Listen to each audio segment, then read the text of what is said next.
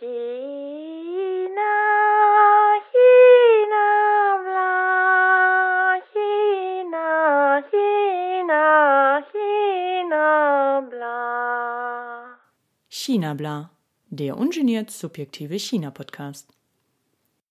Hallo und herzlich willkommen zur ersten Ausgabe von China Bla, meinem ungeniert subjektiven China-Podcast, wie ich ihn nennen werde. Ähm, heute ist das tatsächlich eher so eine Art Intro, also so eine Meta-Folge. Man könnte sie auch die nullte Folge nennen. Und in dieser Folge möchte ich äh, ein paar Fragen beantworten, die ihr euch ziemlich sicher noch nicht gestellt habt, aber euch vielleicht stellt, wenn ihr jetzt gerade eingeschaltet habt. Danke dafür. Zum Beispiel die Frage, was euch hier künftig erwartet. Eine sehr, sehr wichtige Frage. Deswegen schiebe ich sie auch erstmal ganz weit nach hinten. Außerdem die Frage, warum ich denn jetzt einen Podcast mache und warum dieser Podcast über China geht. Also falls ihr krasses Interesse an China habt und eigentlich nur darauf wartet, dass ich mich so richtig reinstürze in Media Res gehe, dann ähm, könnt ihr einfach direkt abschalten und ähm, die Zeit für was Schöneres verwenden, denn heute ähm, ist, wie gesagt, eher so eine Art Meta-Folge. Ihr müsst euch das so vorstellen wie bei einer akademischen Arbeit, wo eine bestimmte Frage beantwortet werden soll, ähm, die einen eigentlich interessiert. Deswegen liest man das. Aber auf ähm, so ungefähr dem ersten Drittel muss man sich dann mit irgendwelchen Theorien rumschlagen, wissen oder erfahren, ob man denn überhaupt diese Fragen mit dieser Methodik beantworten kann und am besten noch irgendwie alle anderen Leute versammeln, die in irgendwelchen Arbeiten auch schon was dazu gesagt haben. Ja, so ungefähr wird das jetzt eben auch heute sein, aber ähm, so ist das halt. Ja, also zu der Frage, warum ich denn jetzt einen Podcast mache. Das ist ähm, eigentlich eine sehr, äh, also eine spannungsgeladene Frage, denn ich muss gestehen, ich bin äh, eher so ein Podcast-Hasser. Ähm, ja, was der Bauer nicht kennt, das frisst er nicht. Ich muss gestehen, ich habe auch relativ wenig gehört. Ist ein bisschen besser geworden in den letzten Monaten. Aber grundsätzlich ist mir Podcast, also dieses Medium, ähnlich verhasst wie Radio. Ich möchte einfach nicht irgendwelchen fremden Leuten zuhören, die ich gar nicht kenne, wie sie dann so mehr oder weniger gut über Themen reden. Ähm, das, am besten haben sie dabei noch ganz großartige Laune und äh, das ja, verkraft ich gar nicht. Deswegen habe ich mich da immer so ein bisschen äh, ferngehalten von. Ich habe auch in meinem Leben eigentlich keinen Raum für Podcast. Ich, mein Gehirn äh, lasse ich am liebsten dann in den Standby-Modus, wenn ich jetzt gerade nicht mich mit irgendwas beschäftige.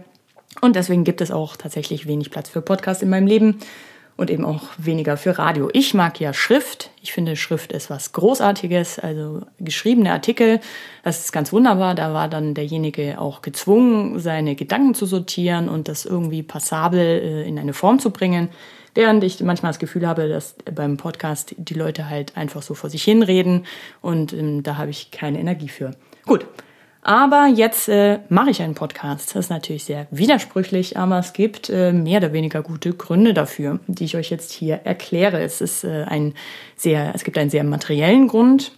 Dann gibt's äh, ja auch noch so ein bisschen in dieser Sphäre einen Grund, der eher so aus der kapitalistischen Performerlogik kommt. Und dann ähm, als dritten, äh, nicht unwichtigen Grund äh, gibt's natürlich auch noch China. Gut, kommen wir zum ersten Grund. Äh, ich habe letztes Weihnachten beschlossen, meinem Freund ein Geschenk zu machen. Ich wollte ihm etwas vorlesen bzw. einlesen. Dazu braucht man natürlich dementsprechende Technik. Und dafür habe ich dann einen Freund gefragt, ähm, einen sehr audiophilen und technikaffinen Freund, ob er mir denn da irgendwie Equipment leihen könnte. Das hätte er vermutlich auch gemacht, ist ein sehr guter Freund. Aber er hat mir dann auch ein paar Mikrofone empfohlen, die es gerade mehr oder weniger günstig zu erwerben gäbe. So, und da war dann auch das Mikrofon Lyra von AKG dabei. Der Name, sehr poetisch, hat mich jetzt nicht so besonders äh, interessiert, aber dieses Gerät sieht einfach wahnsinnig sexy aus. Sagen wir mal, äh, wie es äh, ist. Es ist so ein bisschen im Retro-Design gehalten. Ich bin jetzt eigentlich kein, naja, wie soll man sagen, Technik-Fetischist, aber das hat es mir irgendwie angetan. Ich lasse mich halt von schönen Dingen dann auch mal begeistern, auch wenn sie außerhalb meiner Interessensphäre liegen. Ja, und äh, ehe ich mich versah, hatte ich auf Kaufen geklickt. Was hat man noch heutzutage anderes äh, während der Pandemie als Konsum? So, und wenige Zeit später war dieses Mikro dann in meinem Besitz.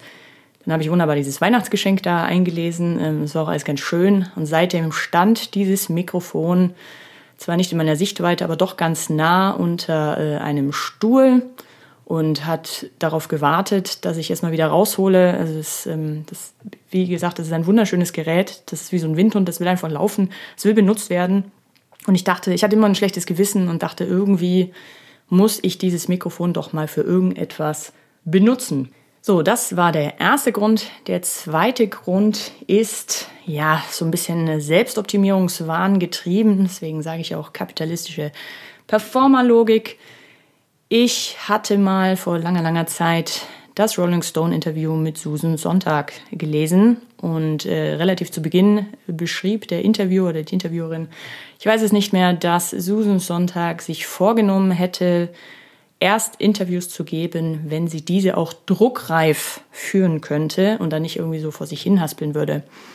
Ich kann mich sonst an relativ wenig, also ehrlicherweise an gar nichts aus diesem Interview erinnern, aber das ist mir irgendwie ja, im Gedächtnis geblieben und ich habe äh, vorher nochmal nachgeguckt, was schwer war, weil dieses Buch war ganz unten in meinem Bücherstapel. Ähm, ja, und Susan Sonntag war tatsächlich auch 32, wie ich jetzt, als sie diesen Vorsatz in ihr Tagebuch geschrieben hat. So, jetzt bin ich auch 32 und ähm, jetzt schreibe ich diesen Vorsatz zwar in kein Tagebuch, aber ähm, verwirkliche ihn direkt, indem ich mit einem Podcast übe, besser zu reden. Ja, und ähm, ihr müsst da jetzt einfach durch. So, beim dritten Grund für diesen Podcast sind wir endlich beim großen Thema angekommen, beim Thema dieses Podcasts, nämlich China. Ja, wären wir jetzt in Amerika mit der ganzen Identitätspolitik, dann ähm, würde ich ziemlich durchfallen und hätte natürlich Zero die Berechtigung, ähm, diesen Podcast zu machen. Denn nein, ich bin kein Chinese, ich habe auch nicht Chinesen irgendwo in der Familie. Ähm, ich kenne eigentlich kaum welche. Ich habe nicht Sinologie studiert ähm, und ja, die Sprache spreche ich auch nicht, bis auf Ni Hao und ähm, dass ich mich entschuldigen kann, so dann hört es aber auch schon auf. Ähm, ja, ich bin schon in China gewesen, immerhin das. Insgesamt sogar sechsmal ist mir aufgefallen, als ich mich hier so ein bisschen vorbereitet habe auf diesen Podcast. Ähm, das erste Mal tatsächlich schon als Jugendliche war jetzt nicht so die richtig bewusste Entscheidung, sondern ein der der damalige Freund meiner Mutter ähm, ja, der war richtig reisefreudig und äh, meine Mutter und äh, ich haben davon relativ profitiert und der war auch äh, Elektrotechniker und im Verein der deutschen Elektrotechniker, kurz VDE. Natürlich ElektrotechnikerInnen, ne? Jetzt nicht, dass sich irgendjemand beschwert. So, ähm, und wer es nicht wusste, man kann mit dem VDE auch Reisen machen. Ich wusste es jedenfalls nicht, aber so kam es, dass wir dann eine Woche nach Peking geflogen sind und dort mit einer kleinen Gruppe ein bisschen uns Sehenswürdigkeiten angeguckt haben und natürlich dann auch mal eine Firma besichtigt haben, so ein bisschen das Gutzi, damit man das auch von der Steuer absetzen kann. Und ein Jahr später ging dann wieder mit dem VDE auch eine Reise nach Shanghai. Es war auch wieder äh, nur eine Woche. Das waren so meine ersten Berührungspunkte mit China. Später dann 2007, da war ich dann 18. Da bin ich tatsächlich drei Wochen äh, in China gewesen und zwar mit einer Reise, die ja von den Jesuiten so ein bisschen gesponsert war. Oha, bin ich christlicher Fanatiker? Nein, bin ich nicht, aber wenn ich äh, irgendwie ins Ausland komme, dann ähm, ja, ist es mir eigentlich egal mit wem. Und es war auch eine sehr spannende Reise, beziehungsweise ein sehr spannendes Setup. Es ging darum, dass man nicht einfach nur sich Sehenswürdigkeiten anguckt, sondern tatsächlich auch eine Zeit äh, in der Gastfamilie verbringt. Ähm, das hatte so den Slogan Leben mit den Armen. Ne? Da wollten, äh, sollten junge und nicht mehr ganz so junge Menschen quasi zu offenen, empathischen Weltbürgern herangezogen werden. Das war so die Idee von den Jesuiten. In der Praxis ähm, waren unsere Gastfamilien dann doch eher so ein bisschen Mittelstand. Also meine Gastschwester hat mich dann zwar mal zu ihren Eltern mitgenommen, die hatten ein Feld im Hinterhof und äh, ja, die Toilette war nicht im Haus, sondern da musste man dann so in den Hof. Ähm, ich weiß noch nicht, ob das jetzt irgendwie Leben mit den Armen tatsächlich, äh, also zu diesem Slogan passt. Es war doch dann relativ comfy. Aber ähm, ja, es war trotzdem natürlich sehr, sehr spannend. Auch so ein bisschen, ich konnte mich nur mit meiner Gastschwester unterhalten, äh, weil nur die Englisch konnte. Ähm, und ja, so ein bisschen einfach da auch so diesen Generationskonflikt, den es wahrscheinlich überall gibt, aber natürlich ähm, in China mit der massiven Entwicklung, die das Land widerfahren hat, ja, war das doch ähm, relativ viel Sprengstoff. So, dann wiederum drei Jahre später war ich in Hongkong und in Taiwan, weil ich da eine Freundin besucht habe. Also eigentlich war es jetzt gar nicht unbedingt das wahnsinnige Interesse nach Hongkong und Taiwan zu kommen, aber die Freundin war halt in Hongkong und damit sich der Weg lohnt, hat man dann auch noch Taiwan mitgemacht. Ähm, und es war aber insgesamt zwei Wochen. Ich bin da ja so Jet-Set, ne? mein Carbon Footprint is bigger than yours. 2014 habe ich auch eine wunderschöne Sache gemacht, zusammen mit meiner Mutter. Da waren wir beide noch ganz kurzzeitig Single, bevor sie ähm, ja da wenig solidarisch sofort mit der Liebe ihres Lebens zusammengekommen ist. Ähm, da sind wir beide eben zusammen äh, nach Tibet. Es war auch eine Gruppenreise, eine sehr kleine Gruppe. Ähm, und abgesehen von Tibet war auch diese, ja, diese Gruppenerfahrung etwas, was mich nachhaltig beeinflusst hat. Ich werde sicherlich äh, in einer der kommenden Folgen auch mal davon berichten. Ähm, ja, also kurzer, kurzer Ex äh, Ausflug nach Tibet und dann ähm, die letzte Reise, die ich nach China gemacht habe, das ist jetzt mittlerweile drei Jahre her, 2018. Da war ich eine Woche in Fuzhou. Fuzhou. Ich bin immer noch nicht so sicher, wie man es ausspricht. Das ist die Hauptstadt der Provinz Fujian. Das ist so eine Flugstunde von Hongkong und eine Flugstunde von Taiwan entfernt. Ähm, ja, und da bin ich auf das Konzert einer chinesischen Punkband gegangen, die ich ähm, drei Monate zuvor noch nicht kannte. So, auf äh, all diese Reisen werde ich sicherlich irgendwann nochmal eingehen. Da gibt es äh, auf jeden Fall jede Menge Potenzial für Geschichten. Das war jetzt erstmal so äh, aufgezählt, äh, meine Reisen nach China. Also ein bisschen kenne ich das Land schon, wie man halt nach einem Urlaub, selbst einem längeren Urlaub, von kennen reden kann. Ein weiterer Zugang zu China war tatsächlich Musik. Also ich kann mich noch daran erinnern, dass ich auf der allerersten Reise nach Peking hatten wir ähm, so einen riesigen, wirklich riesigen Carrefour auf der anderen Seite von der Straße, wo das Hotel war. Und ähm, den haben wir natürlich geplündert, weil das ähm, einfach großartig war, was man da gekriegt hat. Und es gab auch eine Abteilung mit CDs. Und irgendwie fand ich das total spannend, da ähm, ja, mir so chinesische Pop-CDs oder was auch immer zu kaufen. Ich hatte natürlich keine Ahnung, weil man, ähm, man konnte da nicht die CDs anhören. Ich habe dann, ne, Judge a Book by its Cover, ähm, mir einfach die hübschesten Jungs rausgesucht. Nee, irgendwelche Sachen rausgesucht. Ähm, ja, und äh, es ist ganz lustig, dass sich der Bogen spannt jetzt bis zu meiner letzten Reise, wo ich tatsächlich hauptsächlich von Musik geleitet oder ja, von, von dem Musik war da der Auslöser, dass ich ähm, die Woche nach Fuzhou geflogen bin. Also ich find, fand es eigentlich schon immer spannend, was äh, Musik angeht, da mal ein bisschen über den auch kulturellen Tellerrand hinauszugucken und mal zu schauen, was eigentlich chinesische Mütter für schöne Bandsöhne haben. So.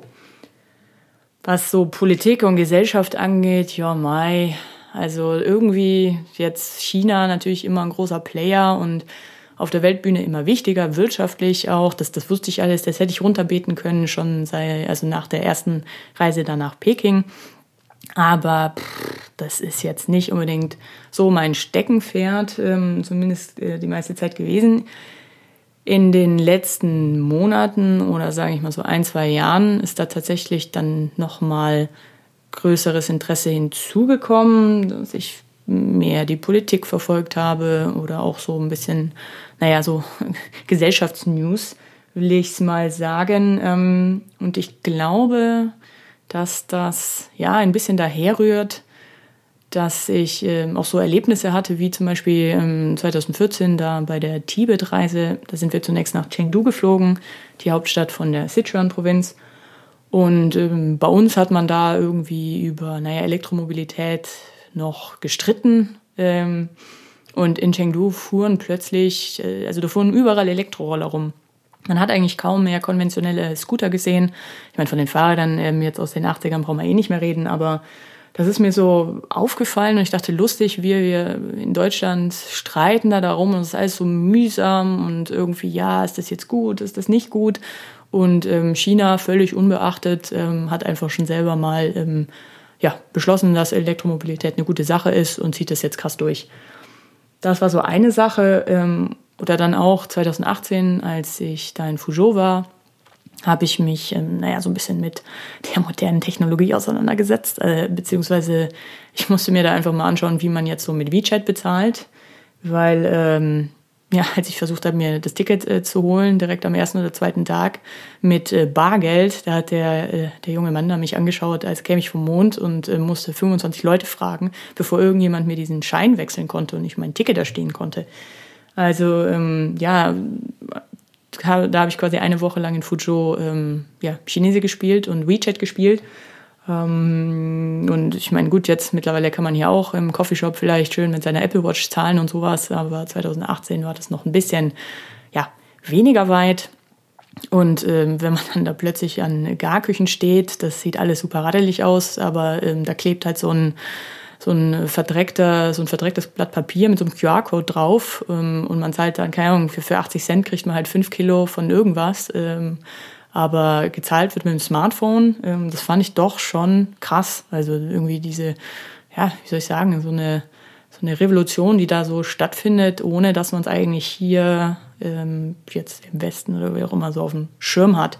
Wenn man dann nicht, also man, die Infos sind natürlich da, aber ja, wenn man nicht sucht, dann geht es so ein bisschen an einem vorüber. Oder äh, auch, auch so eine Sache, als ich in äh, Fuzhou war, ich habe da, glaube ich, in dieser einen Woche fünf andere Ausländer getroffen. Ich habe nicht mit ihnen geredet, aber man hat sich so beugt. Ja, weil es gibt einfach keinen Grund, nach Fuzhou zu fliegen. Ich habe mich auch bei den anderen gefragt, warum, warum die es gemacht haben.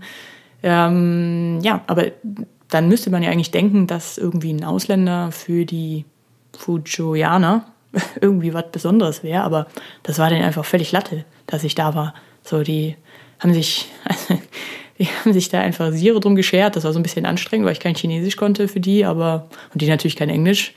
Wozu Englisch? Ähm, also ich habe auch jemanden getroffen, der sehr gut Englisch konnte. Ich, ich sage jetzt nicht, dass Chinesen dumm sind und ähm, keine Sprachen lernen können. Ne? Also so ein Einschubende. Weil ja, irgendwie ähm, habe ich da einfach so vor mich hingelebt, völlig unbeachtet von den ähm, Chinesen. Und da habe ich mir auch so gedacht, ja, vielleicht, das ist denen einfach, also ich bin jetzt kein Tor zu irgendeiner so großen, weiten Welt. Die haben halt selber ihre große, weite Welt und ähm, haben alles schon so bei sich. Die brauchen uns gar nicht. So. Und ich glaube, all diese, ähm, all diese Erlebnisse haben das dann nochmal so ein bisschen, ja, forciert, dass ich irgendwie noch mehr Lust hatte, mich mit Alltagsdingen, politischen Entwicklungen oder auch so ja, technologischen ähm, Errungenschaften aus China auseinanderzusetzen.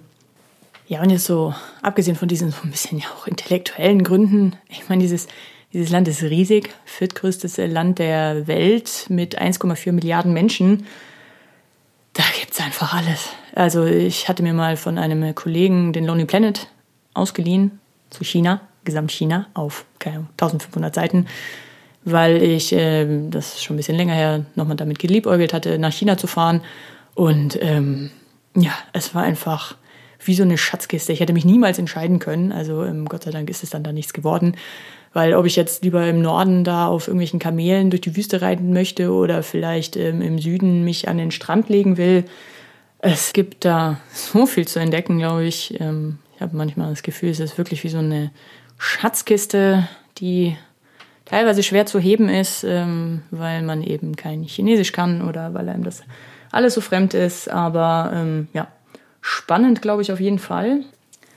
So, und jetzt seid ihr natürlich ganz heiß und wollt äh, ganz viel über China wissen. Ähm, und darum kommen wir jetzt zu der Frage, der eingangs gestellten Frage, was euch hier künftig erwartet. Ich habe mir da ein ganz tolles Konzept überlegt, das aus zwei Teilen besteht. Und zwar möchte ich erstmal mit euch immer auf Artikel gucken, die ähm, in der Zeit da rauskamen und die ich irgendwie spannend fand.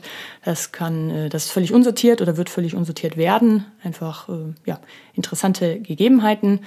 Und im zweiten Teil des Podcasts möchte ich dann ein bisschen tiefer über ein bestimmtes Thema reden. Kann sein, dass sich das irgendwie aus den Artikeln ergibt. Kann aber auch sein, dass es ähm, ja, ein Thema ist, mit dem ich mich schon immer mal eingehender beschäftigen wollte.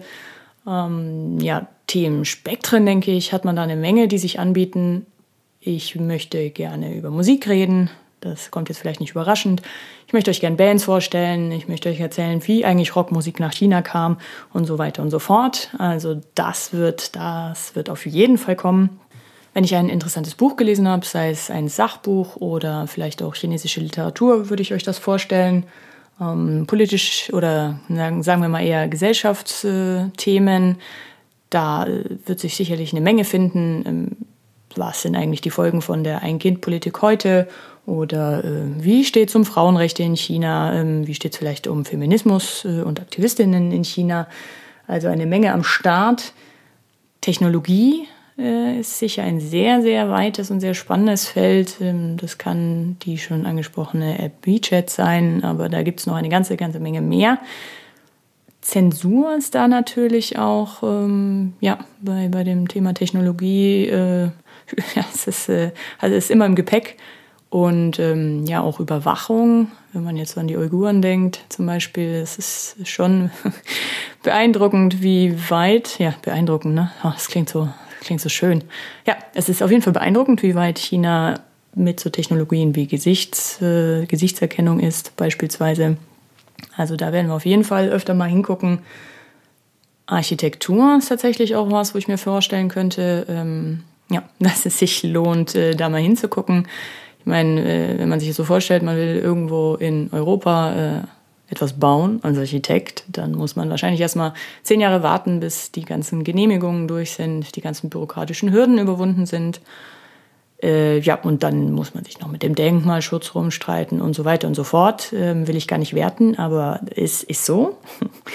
äh, ja, in China ist das dann nach drei Monaten schon, steht es da schon fertig, das Gebäude. Ähm, das ist natürlich, äh, ja, ganz andere, ganz andere Geschwindigkeit, die äh, viele Architekten auch sehr attraktiv finden. Jetzt mal, okay, China, Menschenrechte und so weiter hin oder her, aber ne, geiles Gebäude. Ja, will aber gar nicht da moralisch drauf gucken, sondern einfach, was, ja, was, was ist da gebaut worden die letzten Jahre, ähm, was man eigentlich auf jeden Fall sich mal angucken sollte. Also Architektur als Thema, ähm, ja, und äh, zu guter Letzt kann es auch sein, dass ich euch in das ein oder andere äh, Rabbit Hole mitnehme, wie ich es äh, so gerne nenne. Das sind dann ähm, wirklich nicht nur subjektive äh, Interessen, sondern das sind dann so die richtig harten Nerd-Interessen, ähm, die ich aus irgendeinem Grund entwickelt habe. Also um mal ein Beispiel zu nennen, ähm, habe ich äh, ja, habe ich ähm, mal einen Artikel gelesen über einen Club in Peking. Ähm, das wurde ganz schön geschildert. Es war so ein riesiges Gebäude, sei es schon zum Abbruch bereit oder noch nicht fertiggestellt. Und äh, auf jeder Etage war da äh, Party. Ähm, gut, das klingt jetzt nach Berlin, ist jetzt vielleicht noch nicht so, so was Besonderes, aber was mich da besonders gekriegt hat, war diese äh, diese Beschreibung, dass da dann auf jedem Stockwerk irgendwie so ältere Mütterchen sitzen und ähm, Lachgas an die Partymachenden äh, verticken. Fand ich irgendwie eine total geile Vorstellung ähm, und wollte eigentlich sofort auf so eine Party gehen. Und weil ich eben diesen Artikel mal vor längerer Zeit gelesen hatte, ähm, in dem es geschildert wurde, bin ich jetzt kürzlich auf äh, ja, einen, einen Podcast gestoßen, der sich äh, damit beschäftigt, dass doch die chinesische Regierung den äh, Einsatz von Lachgas oder den Verkauf von Lachgas an Privatpersonen einschränken soll, weil ähm, das ja Gesundheitsrisiken und so weiter und so fort ähm, will jetzt gar nicht so viel vorwegnehmen, aber äh, die Verwendung von Lachgas in China könnte so ein Rabbit Hole sein, ähm, in das ich mit euch abtauche. Ja, das äh, war mal so ein Überblick auf kommende Themen, über die ich äh, mit euch sprechen möchte. Es ist, man sagt immer so, über die ich mit euch sprechen möchte. Ne? Ist natürlich ein Hardcore-Monolog, aber so ist das das ist Podcast. Ne? Und das ist ja auch das Schöne. Also Podcast ist ja ein sehr demokratisches Medium. Jeder kann einen machen, ja. Aber, aber jeder hat auch die Möglichkeit, jederzeit abzuschalten. So. Und das müsst ihr dann halt einfach machen, wenn wir über Lachgas reden, ja. Und ihr keinen Bock drauf habt. So. Das war es jetzt erstmal, glaube ich. Jetzt wisst ihr, warum ich einen Podcast mache, warum ich den über China mache, ähm, warum China super spannend ist. Und ähm, was euch die kommenden Folgen erwartet. Da würde ich sagen, das ist doch alles, was so ein Intro leisten soll. Ähm, bleibt ungeniert subjektiv, was eure Leidenschaften angeht. Und äh, ja, ich freue mich aufs nächste Mal. Bis dann. Bla bla bla bla, China bla.